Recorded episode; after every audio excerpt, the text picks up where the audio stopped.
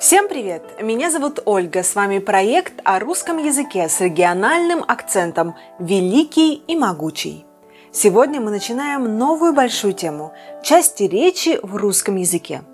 Часть речи – это лексико-грамматический класс слов, объединенный по следующим признакам – общность значения, морфологические и синтаксические признаки – Самостоятельные части речи называются именно так, потому что в эту группу входят слова, называющие предметы, действия и признаки. Без использования самостоятельных слов невозможно построить словосочетание или предложение. Сегодня мы поговорим о существительном – это самостоятельная часть речи, которая имеет грамматическое значение предметности и отвечает на вопросы «кто», «что».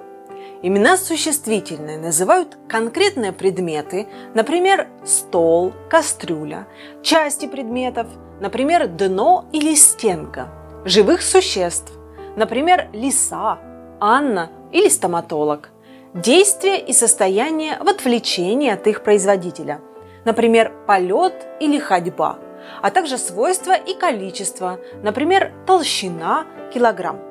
Имена существительные обладают грамматической категорией одушевленности или неодушевленности. Кто? Врач, брат, Коля. Что? Стул, холодильник, асфальт.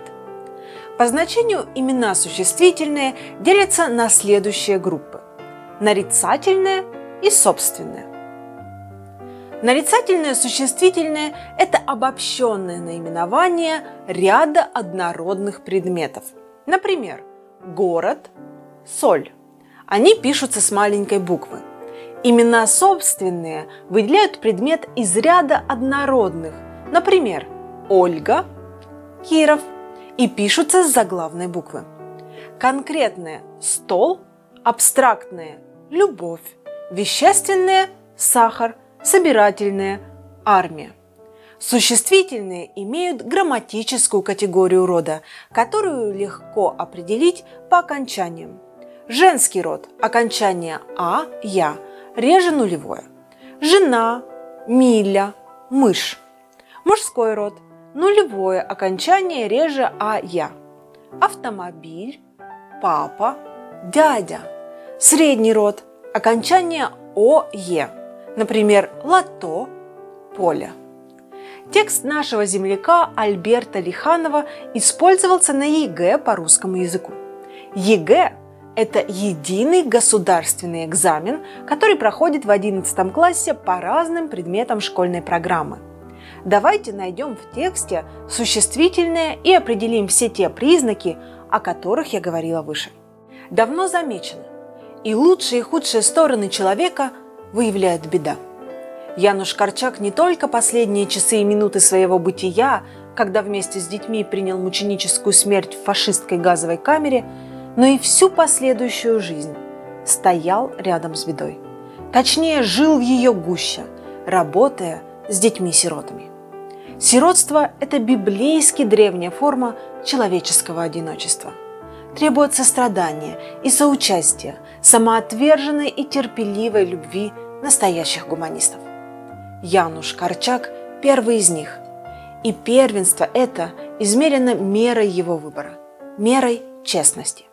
Мера это – смерть. Сторона – неодушевленная, нарицательная, абстрактная, женский род. Беда – неодушевленная – нарицательное, абстрактное, женский род. Януш Корчак. Одушевленное, собственное, конкретное, мужской род. Час. Неодушевленное, нарицательное, абстрактное, мужской род. Минута. Неодушевленное, нарицательное, абстрактное, женский род. Бытие. Неодушевленное, нарицательное, абстрактное, средний род. Дети, в единственном числе ребенок. Одушевленное, нарицательное, конкретное, мужской род. Во множественном числе род не определяется. Смерть – неодушевленное, нарицательное, абстрактное, женский род. Камера – неодушевленное, нарицательное, конкретное, женский род. Жизнь – неодушевленное, нарицательное, абстрактное, женский род.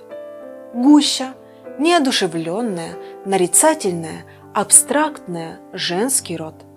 Дети-сироты – одушевленное, нарицательное, конкретное, множественное число. В единственном числе ребенок – сирота, мужской род. Сиротство – неодушевленное, нарицательное, абстрактное, средний род. Форма – неодушевленная, нарицательная, абстрактная, женский род. Одиночество – неодушевленное, нарицательное, абстрактное, средний род. Сострадание – неодушевленное, нарицательное, абстрактное, средний род. Соучастие – неодушевленное, нарицательное, абстрактное, средний род. Любовь – неодушевленная, нарицательная, абстрактная, женский род. Гуманист – одушевленная, нарицательная, конкретная, мужской род. Первенство – неодушевленное, нарицательное, абстрактное, средний род. Мера – неодушевленная, нарицательная, абстрактная, женский род. Честность – неодушевленная, нарицательная, абстрактная, женский род. Выбор – неодушевленная, нарицательная, абстрактная, мужской род. А теперь к домашнему заданию. Продолжите анализировать этот текст Альберта Лиханова и искать в нем существительные, определять те их признаки, о которых мы говорили сегодня. Не только поляки чтут выбор своего бессмертного учителя. Его имя внесено в святцы и мировой педагогики, элементарной человеческой порядочности.